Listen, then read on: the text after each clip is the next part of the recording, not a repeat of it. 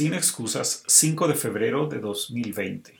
Si va a ser autoritario, al menos haga cosas buenas. El Estado es un ente de poder. Su propósito, organización y mecanismos giran en torno a conseguir que unas personas hagan lo que otras quieren que hagan.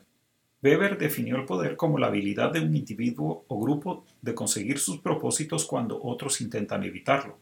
En otras palabras, alguien tiene poder si se sale con las suyas. Esta simplificación ayuda a identificar quién tiene poder en una sociedad y quién no, quién gana poder y quién lo pierde. Por ejemplo, el diputado José Ubico consiguió la presidencia de la Comisión de Defensa a pesar de su condena como narcotraficante. Se salió con las suyas, aún con todo en contra. En un plazo más largo contrastan el CACIF, prácticamente siempre se sale con las suyas, con las organizaciones indígenas, que casi nunca consiguen lo que quieren y basta ver a la CICIG para entender que el poder cambia. En 2017 cayó al entonces intocable y ahora difunto alcalde Álvaro Arzúirigoyen. Un año más tarde no podía ingresar su comisionado al país, aún con el mandato legal y la reputación de Naciones Unidas tras de sí, SIC Transit Gloria Mundi. Vale subrayar, tanto puede actuarse irresistiblemente para el bien como para el mal. Aunque la frontera ética entre fines y medios siempre es porosa, el poder hace referencia sobre todo a medios, mientras que bien y mal tienen más que ver con fines. Por ejemplo, el bien de la mayoría se puede procurar atropellando minorías, mientras que un aspirante a tirano puede aprovechar el proceso electoral para llegar a gobernar. Y en una democracia funcional, el poder del pueblo es irresistible. La voluntad popular y el bien común se salen con las suyas a pesar de la resistencia de los intereses sectarios. Obviamente no hablamos de este país. Para resumir, una tarea es organizar el poder y otra distinta, ejercerlo para bien. Ambas importan y cada una exige un esfuerzo específico. En Guatemala el Estado ha carecido de poder sin importar el propósito. Le falta presencia efectiva en mucho del territorio, no incluye a mucha de la ciudadanía en sus políticas y no proporciona servicios a grandes segmentos de la población. Por eso el ejército fue incapaz de garantizar la seguridad de sus propios soldados en un incidente en Izabal que sigue sin aclararse. La Superintendencia de Administración Tributaria es irrelevante para los más ricos que evaden y eluden lo que el fisco es incapaz de exigirles, pero también para los más pobres, a quienes ni siquiera ve.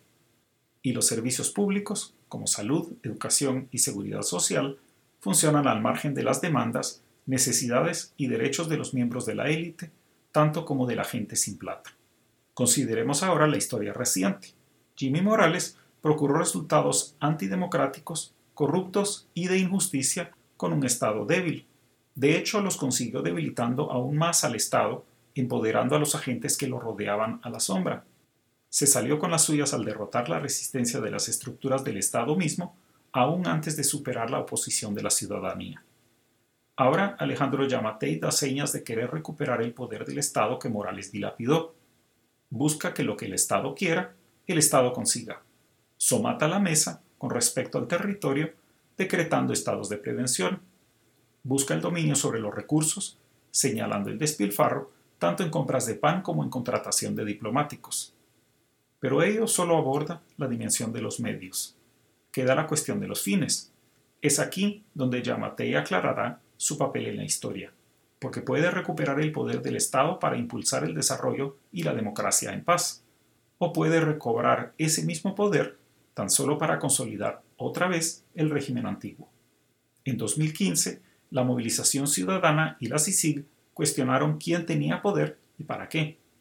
El mandato de Morales fue para callar esas preguntas. El precio de garantizar que el poder quedara siempre entre los mismos fue destruir la poca eficacia que quedaba al Estado. Y Yamatei podría servir apenas para reconstruir el poder del Estado tradicional que tuvo que sacrificarse en la crisis. La prueba de cuál camino tomará no estará en las formas del poder. Tenga por seguro que él buscará afianzar la credibilidad del Estado como actor poderoso. La prueba estará en los contenidos y propósitos de dicho poder. Así que ponga atención a las políticas que se impulsan, a quién gana y quién pierde con ellas, no solo a la eficacia con que se procuran.